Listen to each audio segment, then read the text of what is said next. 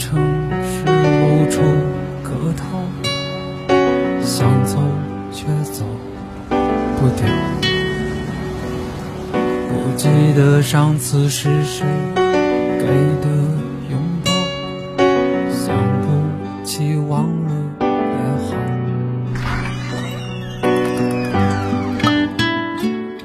不在深夜。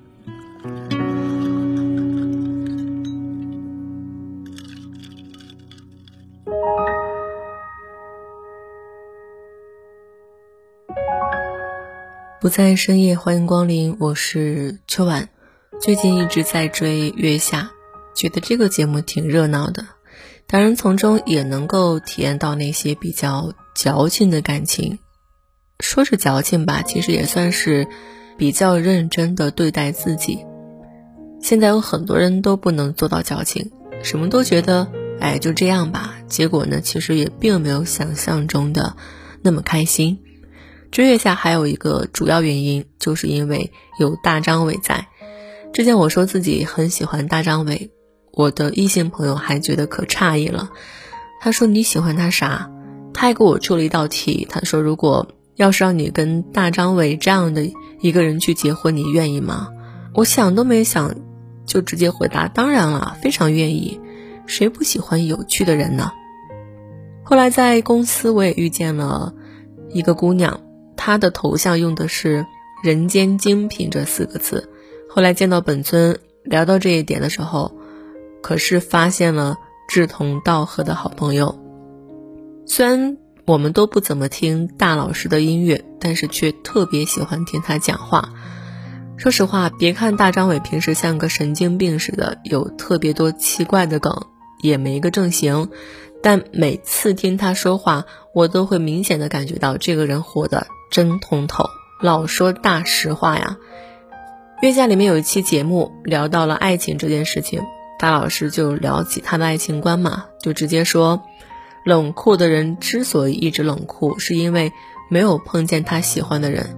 接着又讲了一个小故事，说我有一个花园，种着一百朵花，很多人过来都想摘一朵走。我只是在看我的书，突然呢，有个人走过来问我看的书叫什么名字。我当时回答的是：“你可以把花儿都摘走。”人间浪漫啊！微博上也有很多关于他采访的片段，大老师嘴碎，但说的话看似平淡，却每一句都是耐人寻味的。比如关于结婚，他说：“我结婚的目的就是因为我老觉得。”全世界有这么大的地方，但哪儿都不是家。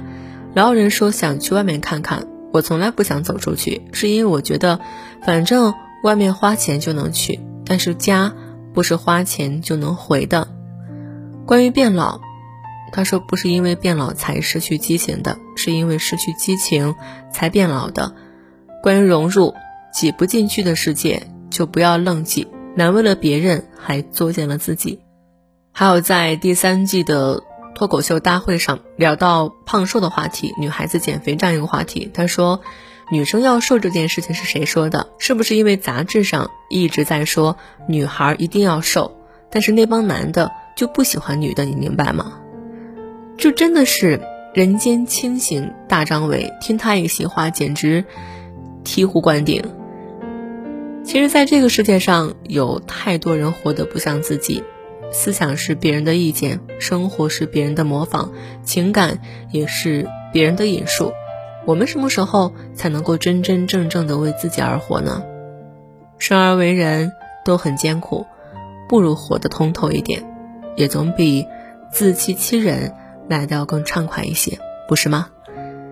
众人皆醉我独醒，知道的太多，也没有什么不好的。不在深夜声音酒吧贩卖酒水，也回收情绪。你好，欢迎光临。